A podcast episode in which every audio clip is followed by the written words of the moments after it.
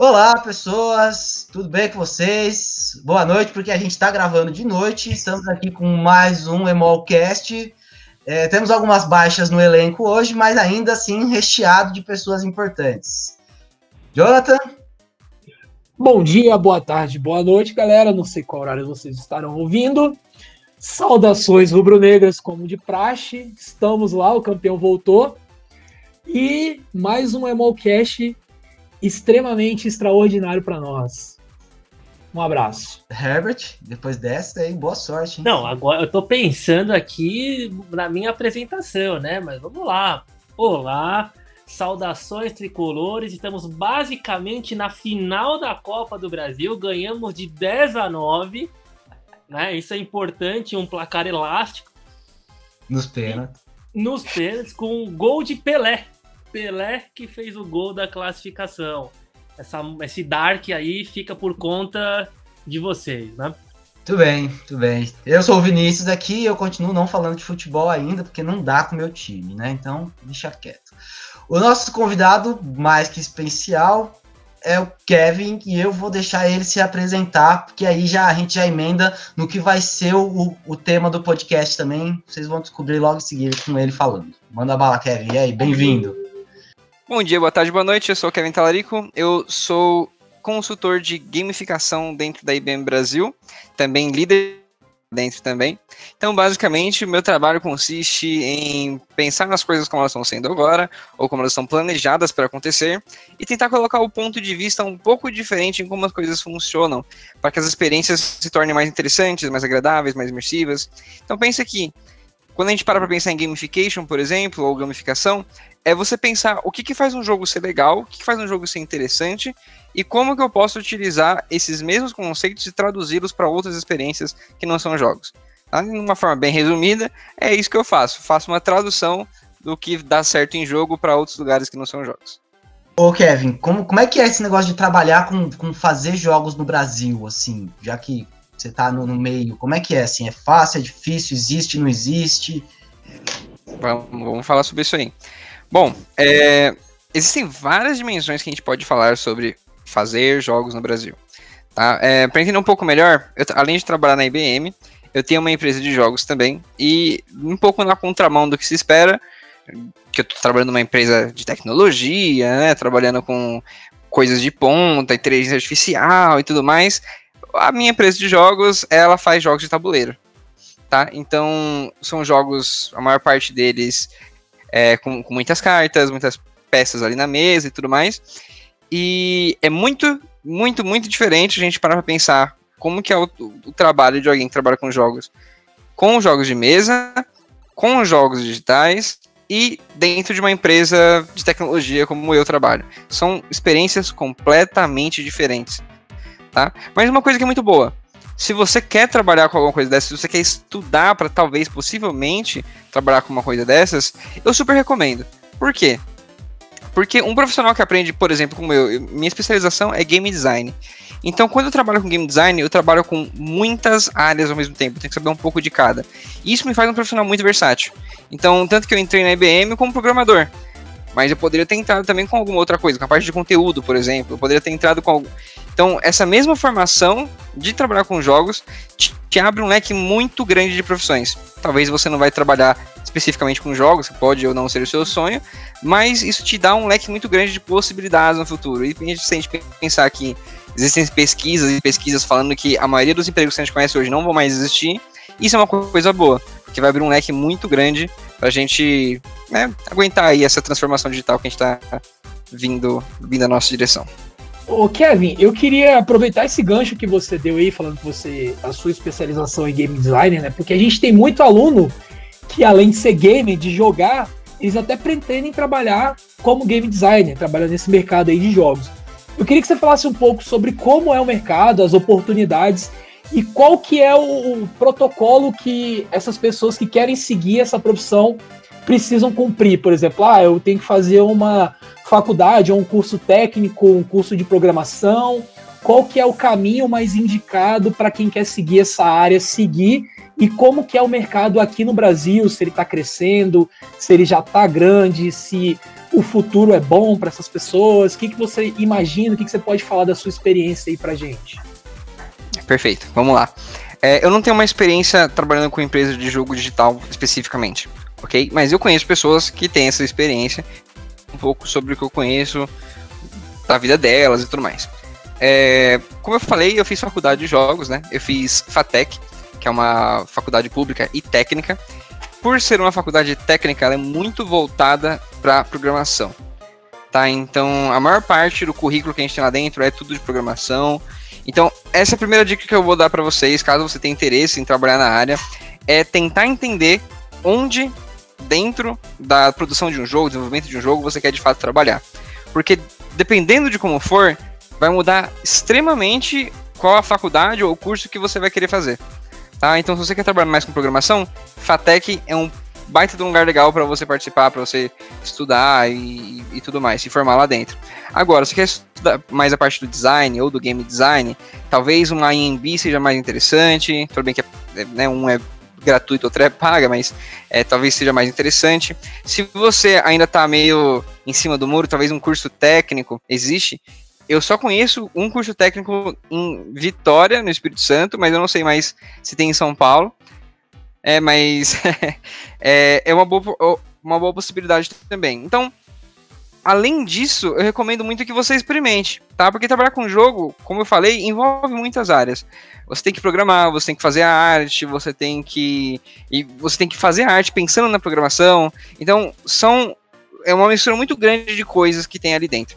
É bom que você experimente um pouco de cada uma delas para saber aonde que você vai se encaixar direitinho, tá? E isso vai ser mais importante do que de fato você ter o curso. Tá? O curso ele vai te dar um embasamento técnico muito legal, ele vai te permitir conhecer pessoas, e isso é muito, muito bom mesmo. Então eu conheci muita gente legal na faculdade e que troco ideia até hoje, que vejo essas pessoas progredindo na carreira até hoje, isso é muito legal mesmo. Mas o que mais vai fazer diferença é você arregaçar as mangas e fazer seus projetinhos. Fazer seus jogos, fazer seus, o seu portfólio, porque isso no mercado hoje é uma das coisas que mais importa, tá? Cada vez mais a gente vê que esse lance de, de, de ter faculdade está sendo muito trocado pelo lance de você ter um bom portfólio. Tá? estou falando de, de, empresas, por exemplo, na área de tecnologia, por exemplo, na área de jogos e tudo mais, porque eles são muito mais práticos, né? a gente está muito mais focado nisso. Então, você vê gente que, que apresenta, faz um jogo que vira sucesso, que fez sei lá, em casa, sozinho e tudo mais, tudo bem que é bem difícil fazer, mas fazer isso já dá uma visibilidade para aquela pessoa, já possibilita que ela entre numa empresa, então esse simples negocinho já, já dá um boom, já abre muitas portas para ela. Então, o mercado ele é bem assim.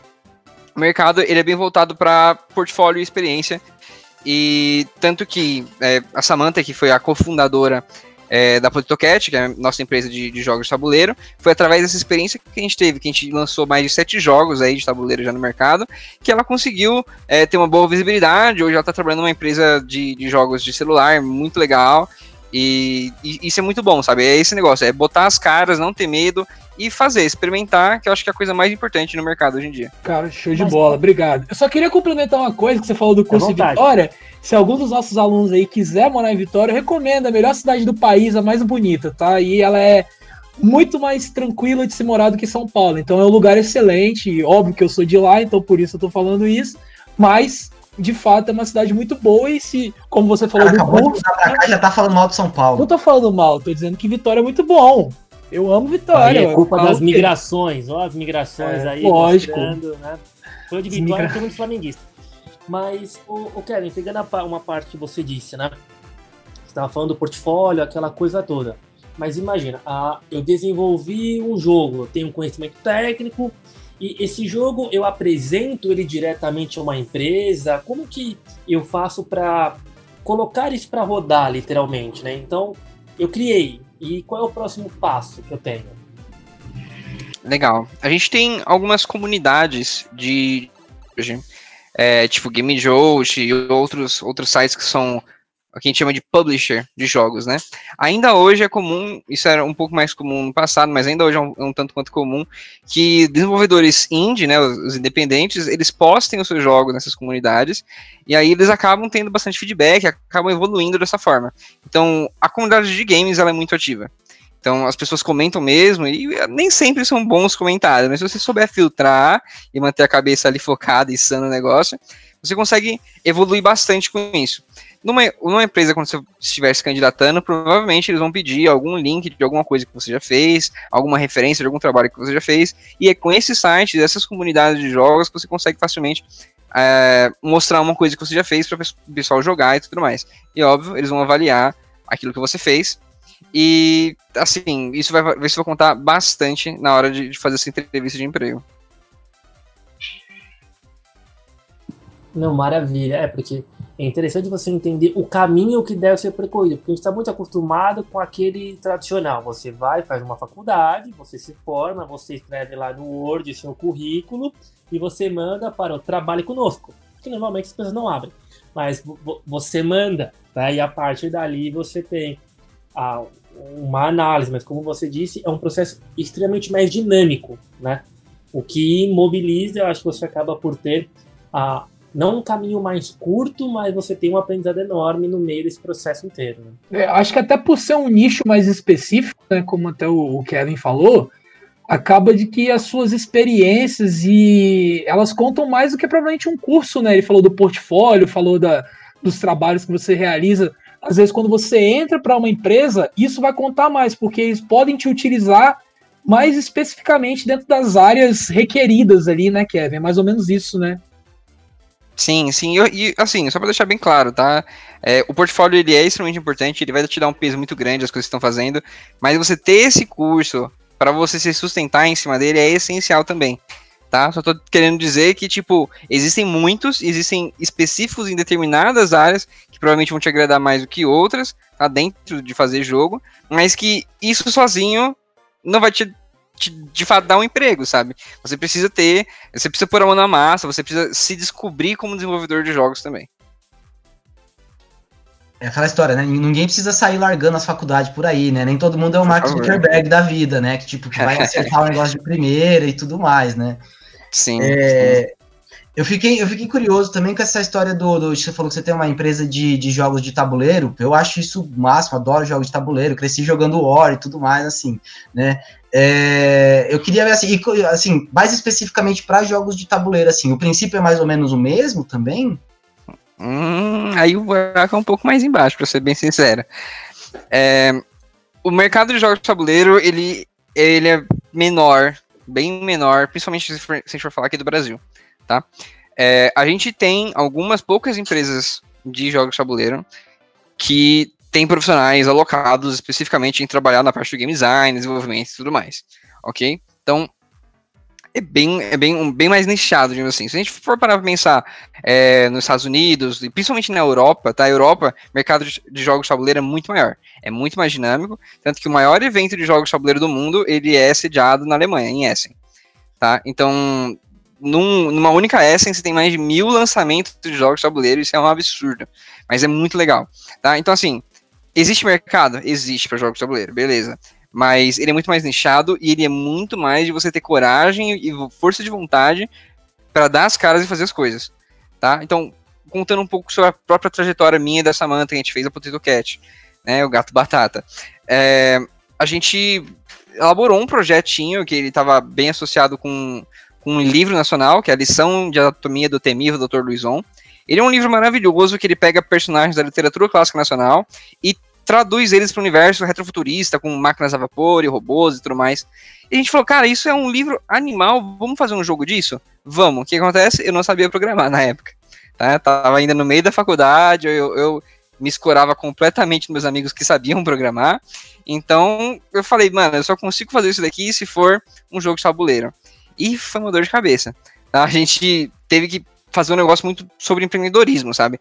Exigiu muito mais empreendedorismo do que qualquer outra coisa, porque a gente fez por financiamento coletivo, a gente arrecadou dinheiro do público para fazer isso acontecer, foi para muito evento, conheceu muita gente, apresentou isso demais para as pessoas, até de fato virar uma coisa que dava, ah, beleza, agora a gente conseguiu lançar o jogo, vamos tentar fazer outra coisa. Então, assim, ele é muito mais difícil, tá?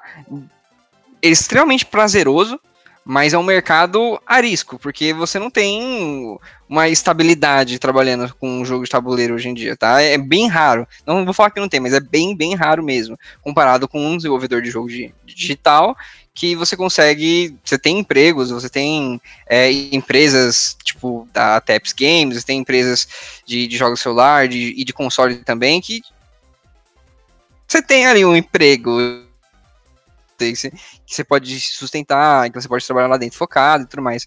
Já o jogo de tabuleiro, nem sempre é assim. Eu, por ser um mercado que você não tem um programador, por exemplo, você tem mais pessoas que são artistas gráficos, tá? Ilustradores ou artistas de produto e tudo mais, que trabalham com múltiplas empresas fazendo trabalhos específicos para todas elas, mas eles não são contratados fixos.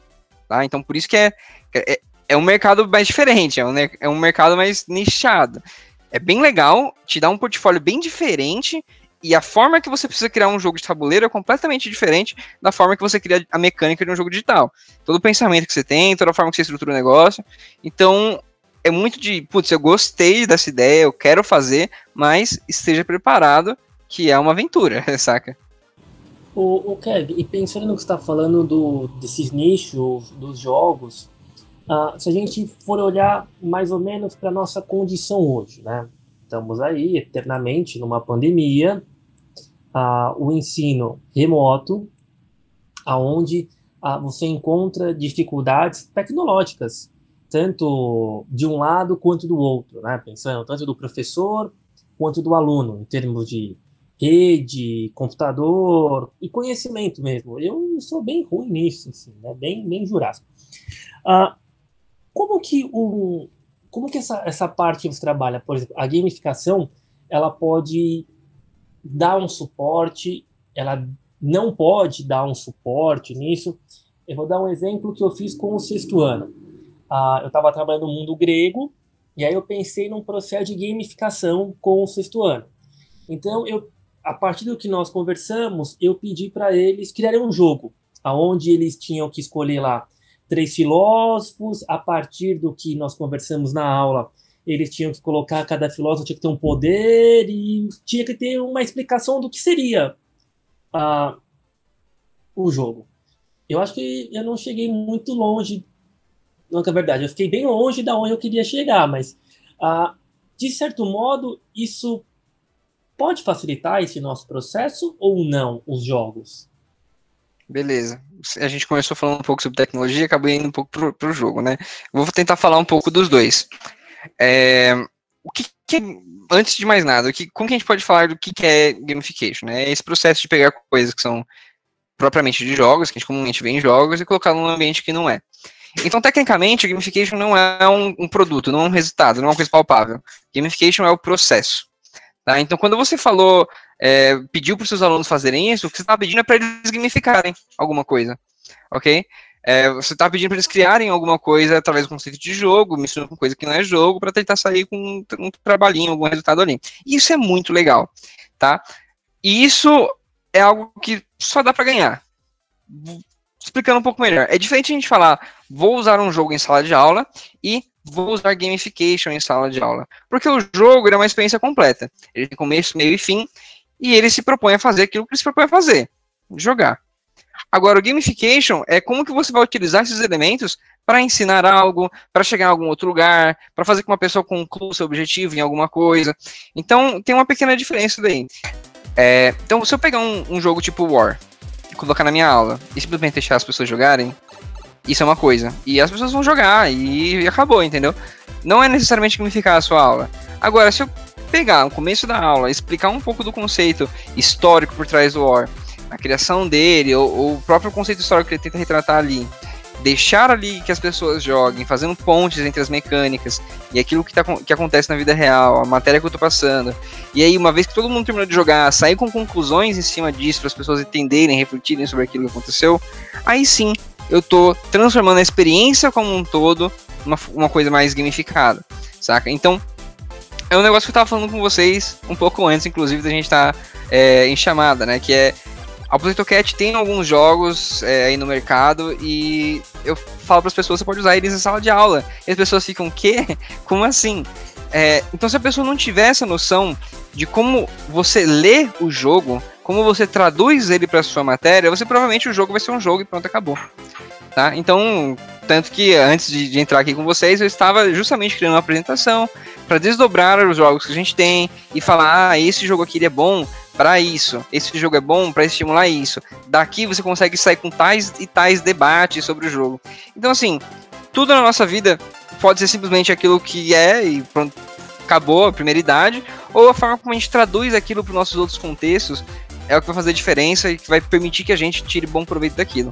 Então, sim, eu acredito que gamificação é uma coisa muito legal para a gente aplicar em sala de aula, desde que a gente entenda o que está acontecendo, desde que a gente entenda para que, que serve, como funciona cada parte do jogo, o que a gente pode de fato extrair para nossa para nossa aula, não simplesmente ah vamos colocar umas pontuaçõezinhas, ah vamos colocar um ranking e tudo mais, porque gamification, uma coisa que parece um pouco estranha, mas gamification não é inofensivo tá? Existem situações onde se você colocar um ranking, se você colocar um jogo, você mais causa discórdia do que você causa no benefício, tá? Então, por isso que a gente tem que ter tudo isso em mente. Inclusive, se vocês quiserem dar uma olhadinha depois, eu estou lançando uma série de artigos chamados Gamification Não É, no meu LinkedIn, tá? Que é justamente para falar, Gamification não é inofensivo, Gamification não é de gamification não é jogo. Então, para a gente entender um pouco melhor sobre o que é gamification através daquilo que ele não é para que assim a gente possa melhorar um pouco a forma como a gente implementa gamification e jogos no nosso dia a dia e nas nossas experiências. É, isso é uma coisa muito interessante, porque em vários momentos você tá dando aula, e fala, não, isso aí eu vi no Assassin's Creed, eu, eu vi isso aí. Aí outro fala, não, porque no Minecraft, e eu particularmente eu fico um pouco de fora disso, porque eu não, não, não infelizmente não faz muito mais parte do meu pro meu mundo, né? Mas é, é, bem interessante. Eu gostei, achei muito boa essa parte do ranking, né? Porque quebra um pouco aquela ideia da competição, né? Onde você leva ao fim ao cabo a ideia de competir, né? E muitas vezes você não, não é que você deixa de aprender, mas você acaba por, por uh, pular etapas nesse processo, né? Numa busca de eu ganhei, se preocupa de ganhar de qualquer jeito, né? Exato, que nem eu jogando War. Uhum. É, é. Não, não tem. É, acho que. Ah, não, então, só pra pegar o gancho desse negócio da competitividade, eles já são competitivos por natureza, né? Acho que a gente não precisa nem ficar incentivando muito essa questão. Eles vão se comparar resultados naturalmente e a gente vai, vai ter que fazer a reflexão. O que eu achei muito interessante do que ele falou é assim, né? Não é só pegar um pedacinho do negócio e fazer algum tipo de entretenimento, né? Tem que ter algum tipo de reflexão. E aí o que até me, me, me me lembra algumas coisas porque eu já tentei fazer algumas vezes jogo de tabuleiro com os meus alunos, assim. Né? Eu gostei muito do resultado e tudo mais, mas eu não vou chegar ao ponto de falar assim, ah, que eu fiz uma gamificação, porque agora eu fiquei todo na dúvida se eu fiz ou não, né? Você vai, eu vou ficar me questionando aqui. Mas eu, eu acho que assim, o resultado da reflexão aconteceu, né? Porque tinha era um jogo de escolhas, apesar de ser da Revolução Francesa e tudo mais, tinha uma questão de escolhas. Eu, eu acho que teve um resultado legal, assim, né? Uma coisa, uma coisa só para adicionar em cima disso é que a gente já falou que jogo, trabalhar com jogo pode envolver muito design, pode envolver conteúdo, pode envolver é, programação, mas uma das coisas que a gente geralmente esquece e que na verdade é uma das minhas maiores paixões é semiótica. Tá? Semiótica que é esse negócio de você entender o significado das coisas, né, entender o que cada uma das coisas quer dizer e fazer essas traduções. Então, quando a gente está criando uma experiência gamificada, é, é, pura tradução. Você tem que entender o que aquilo te transmite, o que aquilo te faz sentir, entender a, a primeiridade da coisa e o que, que isso quer dizer no contexto que ela tá e fazer traduções para isso. Vocês, como professores, devem saber muito bem sobre o que é semiótica, porque a ideia é justamente essa: vocês têm um conteúdo que vocês precisam passar, vocês têm alguma coisa que precisa ser transmitida, e isso só se dá através da tradução. Né? Você tem que traduzir para um, uma fala que é, que é alcançável, que é tangível. E por isso, talvez, que gamification é especialmente eficaz com adolescentes e crianças. Porque é a linguagem que eles mais conhecem, saca? É jogo, eles estão jogando o tempo todo e tudo mais. Então fica mais fácil quando a gente mostra elementos que são comuns para eles de entenderem do que a gente está falando, né? Então, realmente, é, tradução é uma coisa que me fascina e está muito presente aí na, na, na minha prática do meu trabalho. É, eu acho que um caso desse, acho que muitas vezes eles entendem melhores do que nós o processo, né? Porque ah, eles estão a todo tempo ali. Às vezes, quando eles mesmos, eu falo, ah, tem um filme que fala tal coisa. Não, mas tem um jogo. E aí você percebe que ele tem uma compreensão fantástica daquele jogo. Tanto é que ah, nós usamos o Google Classroom, né? E foi uma briga, porque o e-mail deles era o e-mail do canal do YouTube dele, aonde ele jogava, porque ali ele apresenta. Era cada nome que era de doer a alma, né? É, e você fala, meu, mas como assim o aluno do fundamental, tô falando de médio, do fundamental ele tem um canal no YouTube onde ele joga, ele apresenta o que ele tá jogando e ele vê o do outro. Ah, pô, o Galvão Bueno já foi narrar campeonato de CBLOL, né? Então você vê a proporção que o negócio toma, né? E não sei, você entende infinitamente melhor do que eu, mas para mim isso foi um negócio assim, guardado as devidas proporções do dia para noite, né? Onde você viu o negócio tomou uma proporção fantástica, porque não que eu seja do tempo, mas fez parte de algum momento da minha vida. Depois do velho sou eu aqui ainda, né? tipo, Nintendo 64, PlayStation 1, PlayStation. Era um, um outro processo, um, uma outra organização mental da sua relação com o jogo, né? Me parecia uma relação muito mais separada. Hoje não, ah, me parece que eles conseguem de alguma maneira integrar o seu cotidiano, a sua vida ao jogo. Não sei se é uma viagem muito, muito grande da minha parte isso, mas é a impressão de fora que eu tenho. O Herbert, essa questão eu acho que vai muito pelo fato da gente jogar offline, cara. A nossa geração jogava offline, jogava o jogo ou com um amigo que ia para casa lá, que jogava com a gente, tudo mais. Hoje não, hoje a molecada joga conectada, eles estão conversando, jogando, estão falando sobre qualquer outra coisa, estão o tempo todo ali trocando ideia. A gente cresceu com outro tipo de console. A gente não tinha internet banda larga, a gente não tinha Discord, né, que é para conversar durante os jogos. A gente viveu jogando, era a gente contra a máquina. A gente, a gente nasceu offline, né? Vamos É, a gente aí, nasceu né? offline, isso aí. Hoje a molecada já nasce por celular, mandando mensagem e abrindo Discord e jogando LOL, jogando Free Fire. E todos esses jogos são muito interativos, né? Eu acho que o Kevin pode falar melhor do que eu, mas eu acho que isso passa muito pela nossa geração ser uma geração que nasceu offline. Já a molecada mais nova, eles já são online. Eu acho que tem um pouco de influência disso, não tem, Kevin? Tem bastante. Tem, tem duas coisas que eu acho que é bem interessante pra gente prestar atenção para entender por que, que isso acontece. A primeira, quando a gente para pra pensar como era o jogo antigamente, ele era uma coisa que claramente você batia o olho e falava, isso não faz parte da minha realidade. Tá? Então, mas por quê? Porque a gente não tinha sequer capacidade tecnológica de fazer aquilo parecer parte da nossa realidade. Era um negócio completamente diferente. Uma máquina de pinball não faz nem sentido, não, não, não traduz uma coisa real. Hoje em dia a gente tem jogo em que é, é tão imersivo, se a gente parar pra, pra, jogar um The Last of Us, nos primeiros 10 minutos de jogo você tá em pencas de lágrimas, cara. Como que, é como que o negócio faz isso com você? O negócio ele te coloca num estado mental que a gente chama de flow. Então o jogo, a evolução do jogo, ela foi absorvendo tudo que tem melhor, de melhor nas outras artes. Então é, tra é trabalho de áudio, é trabalho de imagem, é trabalho da interação da mecânica que só tem no jogo. Então isso tudo vai construindo uma, uma, um ambiente que te permite que você faz parte daquele universo. Mas essa é uma das, essa é só uma das partes da, da, da, dinâmica, né, da brincadeira. Porque, beleza, agora a gente pode fazer parte do jogo e sentir que faz parte dele. Mas o inverso também é o contrário, que é o que você estava falando de estar presente em tudo quanto é lugar. E aí a gente vê, por exemplo, a IoT, né, que é a internet das coisas. Cada vez mais a gente tem relógio que conversa com a gente, geladeira que sabe é, a temperatura certa das coisas e, e cafeteira que faz o café na hora certa. A gente tem carro hoje em dia que está começando a se dirigir sozinho. Então a gente tem as nossas coisas começando a fazer, entendeu, parte desse universo também, assim como a gente tem inteligência artificial que faz com que as máquinas passam a nos entender também.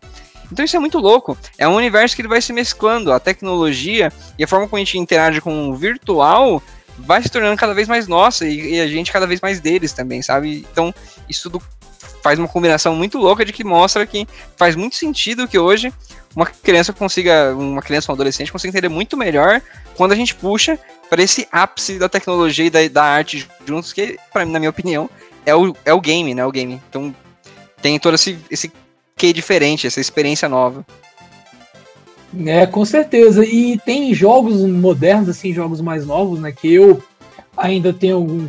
Tenho o costume de jogar um pouquinho quando eu tenho tempo, né? Que quase não tenho, mas quando eu tenho eu gosto de me divertir.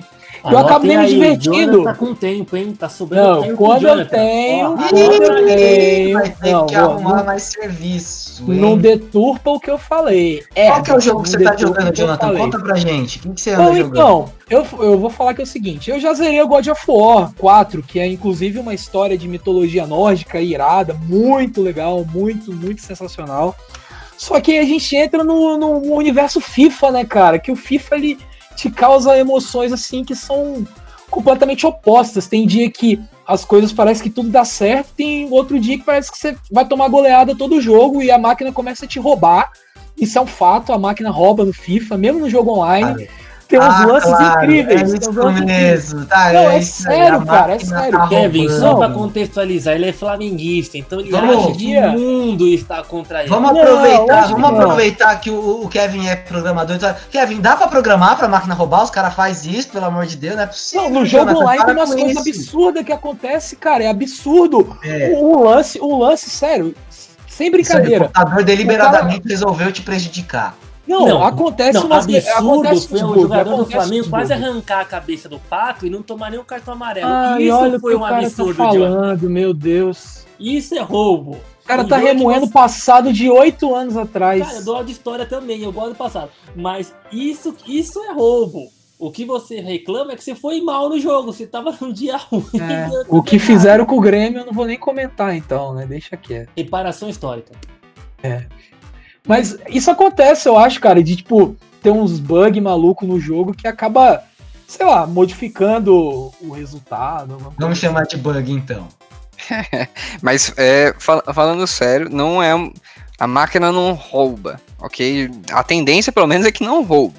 No entanto, é possível sim que alguns jogos, por exemplo, um Candy Crush, tá? Ou ou qualquer joguinho de celular casual que você tem hoje em dia, é, o jogo ele é programado para ele ficar esporadicamente mais difícil. Por quê? Porque senão não vai ter graça. Tá? Se você só ganhar sempre, você vai achar que o jogo é muito fácil, você vai achar que você dominou o jogo e você vai largá-lo. Aquele negócio que eu tava falando do flow, que é esse estado mental onde você tá totalmente imerso naquele universo, ele depende que você precise se esforçar. Ele depende que você precise se superar. Ele é um, ele é- a gente pode imaginar ele como um gráfico, tá? Onde você tem ali é, a dificuldade do jogo, que vai sempre crescendo, e a sua habilidade, que também vai sempre crescendo. Você tem que sempre manter o cara no meio, numa diagonal. Tá? Então o jogo não pode ser nem muito difícil para você não ficar frustrado, nem muito fácil para você ficar entediado. E o jogo ele faz isso. Ou vocês nunca perceberam que você está jogando a mesma fase naquele joguinho já faz cinco anos e de repente do nada você passa. Aí você fala, nossa, ok, foi mais fácil do que eu esperava. Não, porque o jogo ele não quer te frustrar. Ele não quer que você perca sempre.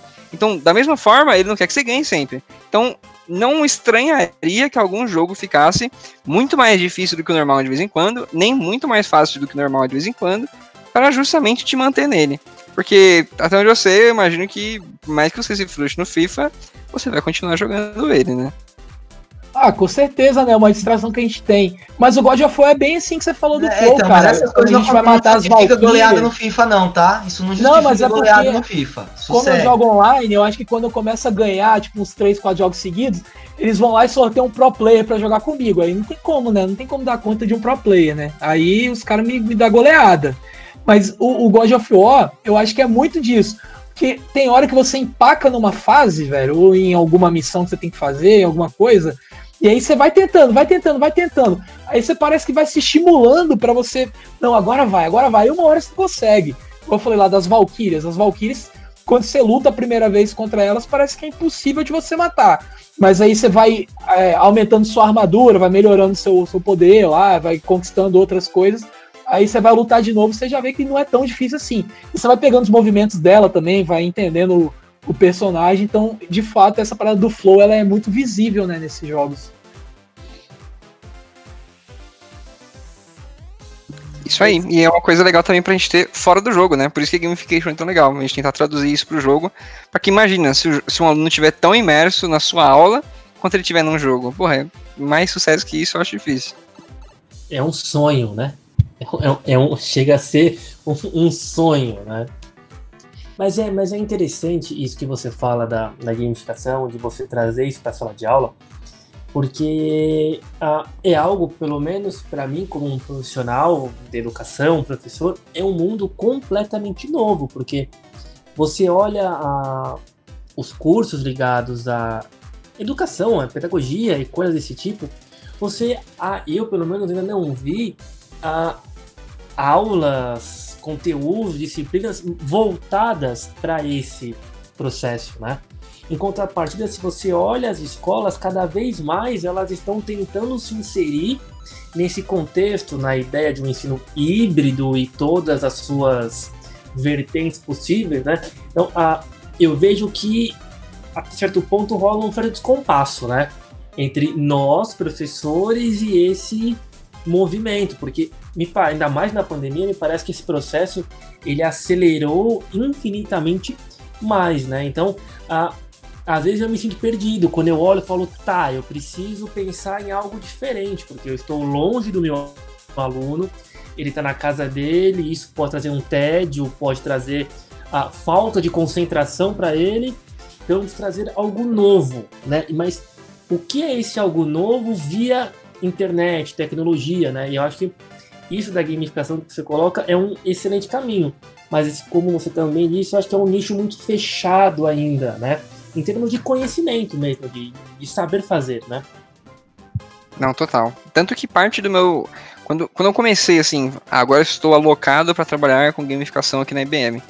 50% do meu tempo era oficialmente alocado para fazer as pessoas entenderem o que eu faço. Tá? Então era uma boa parte do tempo fazendo palestra, é, me enfiando em áreas diferentes para fazer com que a pessoal dentro da minha própria empresa entendesse do que se trata e que, quais são os benefícios disso. Tá? Então, tanto que eu já tenho, eu tenho um repertório de palestras, de assuntos e de formas de linkar gamification com outras coisas. Então é gamification para educação, é, junto com metodologias de desenvolvimento, é, para aplicativos, é para uma série de coisas, saca? E é realmente muito importante. É muito importante que as pessoas que vão aprendendo sobre isso, primeiro entendam que para fazer, você precisa de fato entender, você precisa de fato estudar, porque se você só fazer e depois tiver um resultado ruim, não é culpa da gamificação, da gamificação sabe? É mais culpa da pessoa que não se preocupou o suficiente para entender tudo que ela estava fazendo. Mas também que isso existe, que é legal e que vamos divulgar isso, porque isso precisa ser divulgado. As pessoas precisam saber. Mas é, é, sempre tomar cuidado com fake news, sabe? E ainda assim continuar divulgando e tudo mais. Tanto que por isso, de novo, eu tô fazendo aquela série de game, o que gamification não é. Porque volta e meia eu vejo gente vendendo gamificação e não faz nem sentido. Sabe? Tipo, ah, venha ver nossa plataforma gamificada. Mas gamificação é um processo, não um produto, sabe? Como é que você está vendendo gamificação desse jeito? Ou então, ah, vamos usar gamificação dessa forma. Ou então gente falando justamente o contrário, tipo, putz, eu não aplico gamificação porque eu acho que é, um, é uma forma de manipulação de pessoas e tudo mais. Então calma aí, sabe? A gente precisa de mais gente falando sobre isso. A gente precisa de mais gente divulgando essa ideia e estudando e incentivando outras pessoas também a estudar e tudo mais. Não simplesmente fazer. Eu acho que isso é crucial nesse, principalmente nesse momento de transição que a gente está tendo, do pico da transformação digital aí no mundo. Aí, ô Márcia, tem uma empresa nova aí chamada IBM, é nova no mercado, bora buscar uma parceria aí com o Emol, ó. Já, já traz o Kevin pra cá e já, já vamos que vamos. É, é, é você tem, muita, tem razão, tem muito picareta para falar português, claro, no meio dessa história toda, né? E aí você acaba desvalorizando, né, aquilo que é feito, porque Uh, eu mesmo, quando eu fiz com o sexto ano, eu fui meio às cegas. Uh, no Avicena já tinha rolado uma vez um negócio meio próximo disso. Eu falei, ah, eu acho que por aqui dá o caminho, mas uh, agora você falando, eu poderia ter abordado de inúmeras outras formas o processo, né? Para deixar mais interessante para o aluno, para aquilo fazer mais parte da própria realidade dele, né? Cara, muito. E uma coisa curiosa, que você falou que teve esse boom, que, e como a gente tá mudando, a tecnologia tá mudando por causa de toda essa situação de pandemia. é, eu conheci uma empresa que ela começou recentemente. Ela tinha começado um pouco antes da pandemia. É uma plataforma de fazer perguntas online. Então você consegue interagir com alunos, por exemplo, fazendo uma, uma, meio que uma provinha de mentira online, que as pessoas ganham pontos, que as pessoas ganham poderes especiais para usar uma com as outras. E é uma plataforma bem dinâmica, bem divertida, bem legal. E eles começaram, eles entraram no mercado um pouco antes da pandemia e eles eram, eles tinham, sei lá, ah, um produto A, pronto. Nesse período de pandemia, o tanto que eles cresceram não está escrito o tanto de coisa nova que a plataforma ganhou. Então, a gente tinha só um, um tipo de pergunta, hoje a gente tem cinco tipos de perguntas. É, a gente tinha só uma forma de jogar com os alunos, agora a gente tem três, agora a gente tem poder especial, agora a gente tem compartilhamento de conteúdo entre professores. E isso é um absurdo, cara, porque esse tipo de mudança de um único produto a gente esperaria para daqui dois anos, sabe? É um negócio que eu falaria, tipo, putz, legal essa empresa, daqui dois anos eu volto para ver de novo se ela tá legal, sabe? Mas não, isso aconteceu em, em questão de meses, de três, quatro meses, eles mudaram o portfólio deles absurdamente. E isso deve ser meio louco, sabe? Para um professor que está querendo se atualizar ali e você vê as empresas mudando o seu portfólio absurdo do dia para noite. Saca? Principalmente empresas que trabalham com esse tipo de coisa, que trabalham com educação em tecnologia, sabe? Então, esse, esse Quizzes, que é essa plataforma bem legal que tem em português também, é, mudou muito, mas não foi só ela, sabe? Tem outras plataformas que volte meio estudo e uma vez que eu entendo como é que ela funciona e tudo mais, eu faço questão de passar para os professores que eu conheço. Sabe, eu vou lá, eu converso com o Juan lá do Avicena também, eu troco uma ideia com o pessoal, e eu vou sempre tentando ajudar as pessoas a atualizarem, já que eu tô dentro desse, desse mercado. Mas assim, realmente, para o professor é um trabalho árduo, você montar suas aulas, tá em dia com seus alunos e ainda assim com toda a tecnologia que está evoluindo absurdamente nesses últimos meses. É, às vezes a tecnologia, ela não atrapalha, acho que é uma palavra muito forte, mas ela dá dificultada no processo, porque você precisa sempre estar de acordo, no mesmo nível, né? E às vezes você acaba ficando um pouco para trás por N, N fatores, N motivos. Mas é um problema bom de resolver, né? Pensa que a é ideia. É pesado, é que, né? É, exatamente. É uma coisa que você vai aprender e que sempre vai melhorar a sua aula, né? É, por mais que a gente fala, se a gente for pra trás. Mas isso até que é bom, quer dizer que tem alguma coisa pra frente. Não, e também você dá uma, uma distância, aí você vê o que deu certo e o que não deu para você também ir caminhando, né? Total, total. E eu fico imaginando, né, com toda essa questão da, da criançada, dos adolescentes hoje, né, eles estão tão imersos nesse mundo tecnológico que eu penso que daqui a, a 20 anos uma sala de aula vai ser completamente distinta do que ela hoje. Até porque quando a gente tinha aula na idade dos nossos alunos, já era bem diferente. Não tinha um data show, não tinha um videozinho, uma programaçãozinha ali. Você tinha aquele. Eu nem lembro como é que era aquele projetor, né? Que você colocava aquelas lâminas ali, aí o professor tinha que imprimir naquelas. Né? Nas transparências, isso. Assim, Mas... se você pensar, isso é 15 anos atrás, 10, 15 anos atrás. Então, hoje as coisas se transformam muito rapidamente, né? A questão que a gente fala da, da quarta revolução industrial que está vindo aí, né? Da nanotecnologia e tudo mais.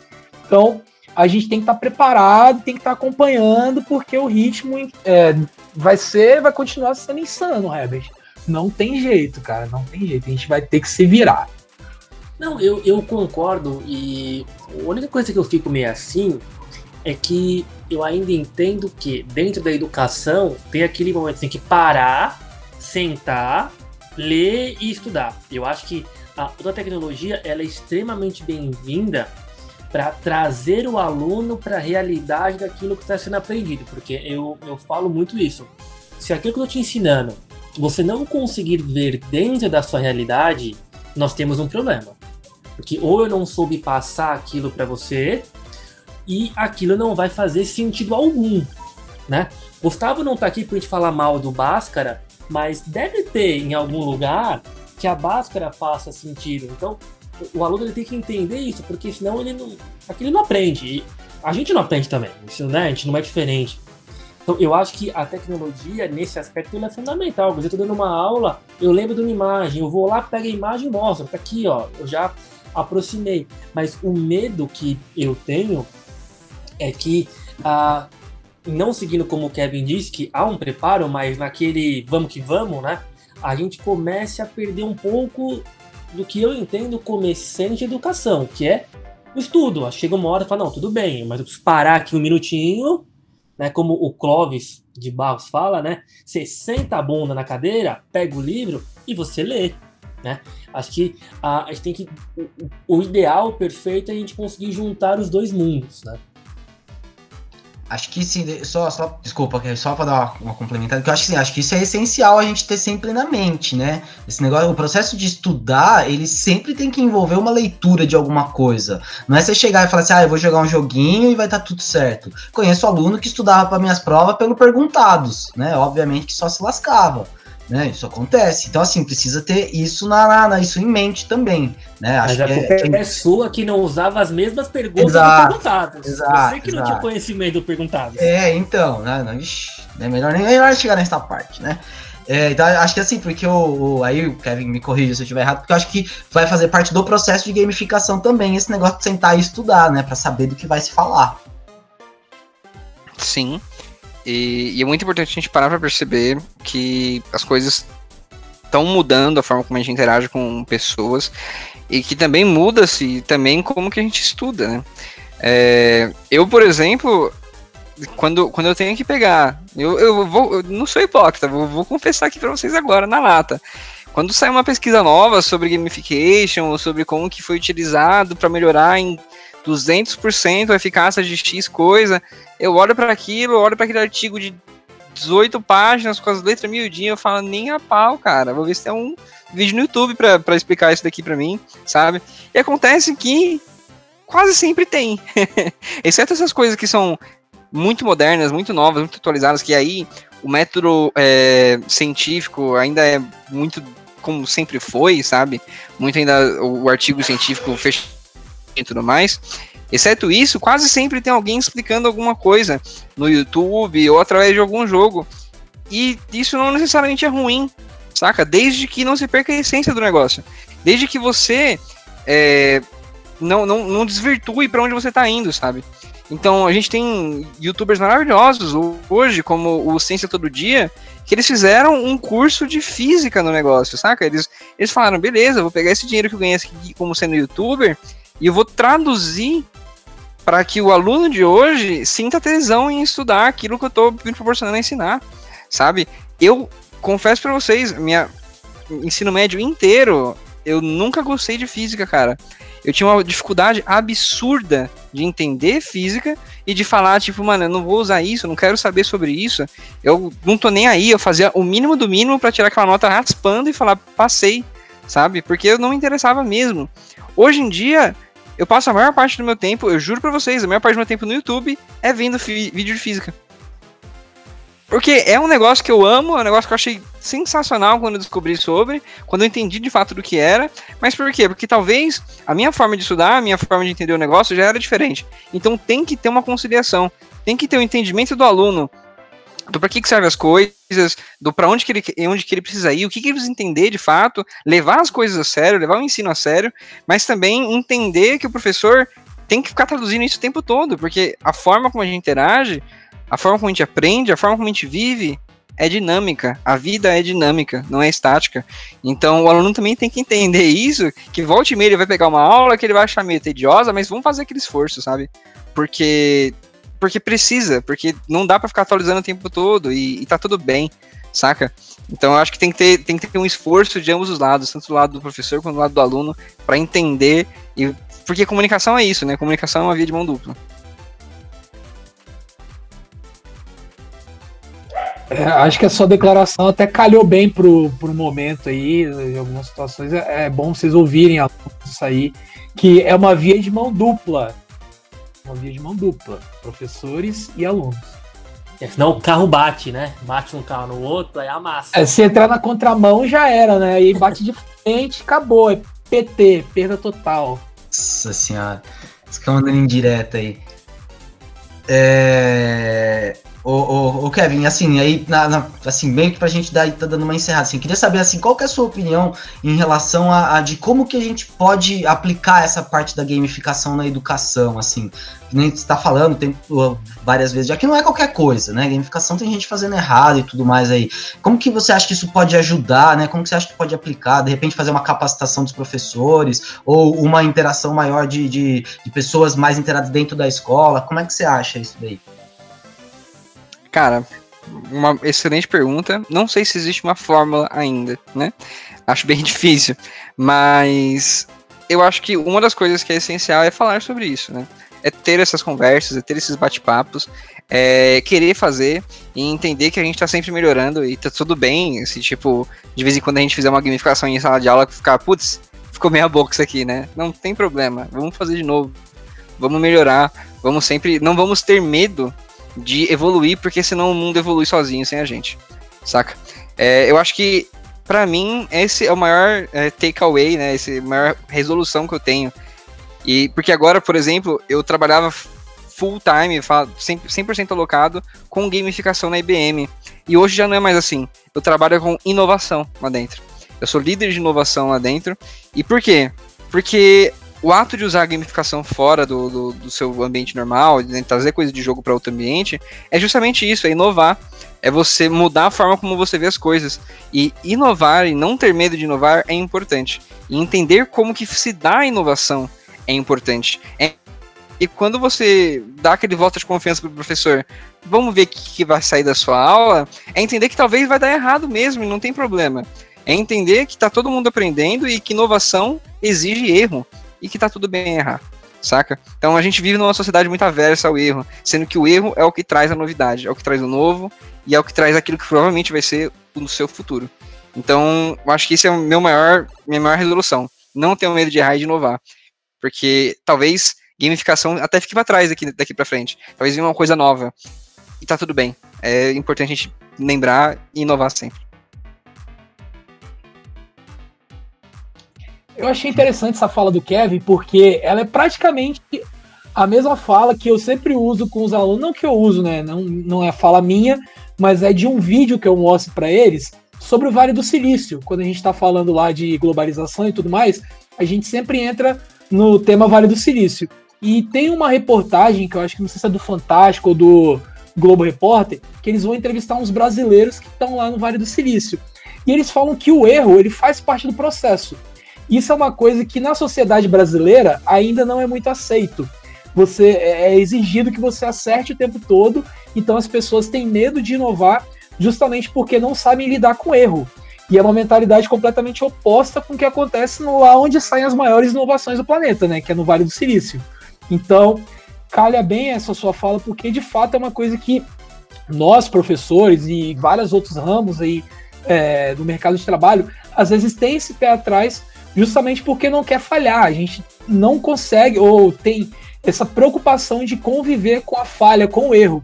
E essa sua fala é importante justamente para a gente entender que a inovação, a evolução, ela tem o erro como parte do processo, né? Então é bem interessante aí a sua fala.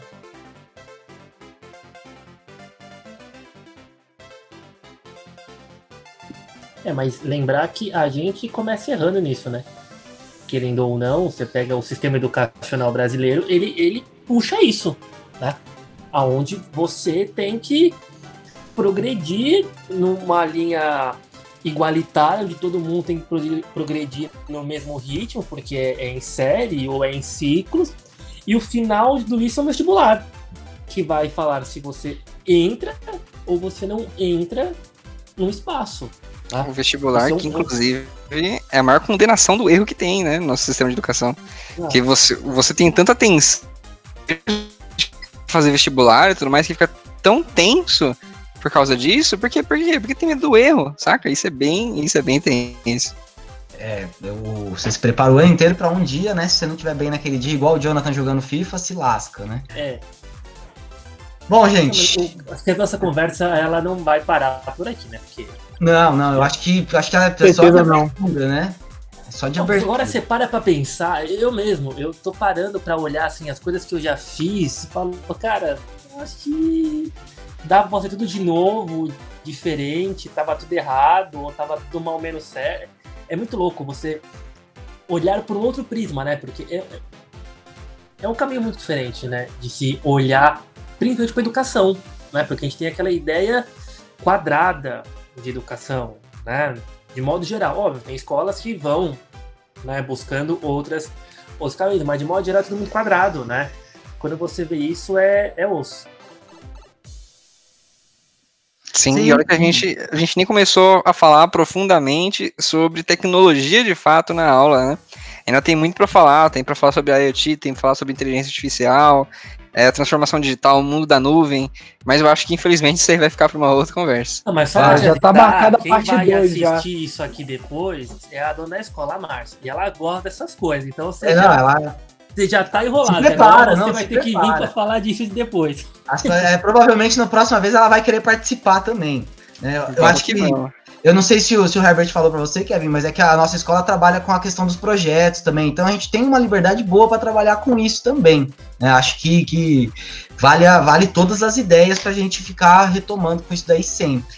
Né? Então já, já vamos deixar desde já o convite para todo mundo que quiser mandar pergunta, para a gente poder, de repente, fazer uma segunda versão. De repente a gente pode até colocar algum aluno para participar aqui também, né? Vai que eles se candidatam Sim. e tudo mais. Ah, com certeza, vai ter fila aí para participar desse. É. Fechou, gente. É só Bom, chamar.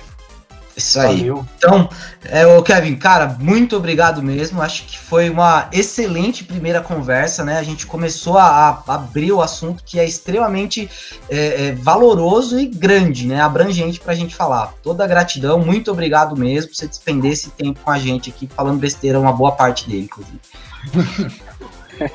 Imagina, eu que agradeço, é sempre um prazer estar falando sobre isso, porque, como eu disse, é importante falar sobre e disseminar a ideia. Então, sempre que precisarem, podem contar comigo. Ah, Show, Kevin. Muito obrigado, cara. Ótimo, ótimo. Foi muito bom. Valeu, gente. Um abraço para todo mundo.